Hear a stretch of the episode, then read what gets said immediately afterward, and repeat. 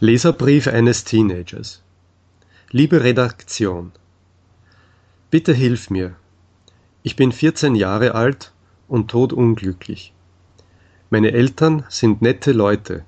Mein Vater ist Professor und verdient gut. Meine Mutter ist Hausfrau.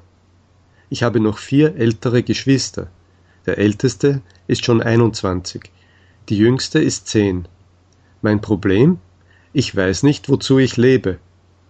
Meine Eltern sind sehr streng, spionieren und kontrollieren, durchsuchen regelmäßig mein Zimmer. Ich bin für sie nur Nebensache. Dauernd sind sie nur zu den anderen freundlich, nicht zu mir. Ich bin das schwarze Schaf der Familie. Allerdings darf ich ziemlich alles. Zum Schwimmen, zu Freunden, zum Sport.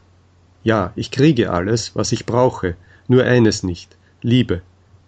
Ich habe meine Eltern sehr lieb und mag sie gerne, nur alles geht ohne Freundlichkeit.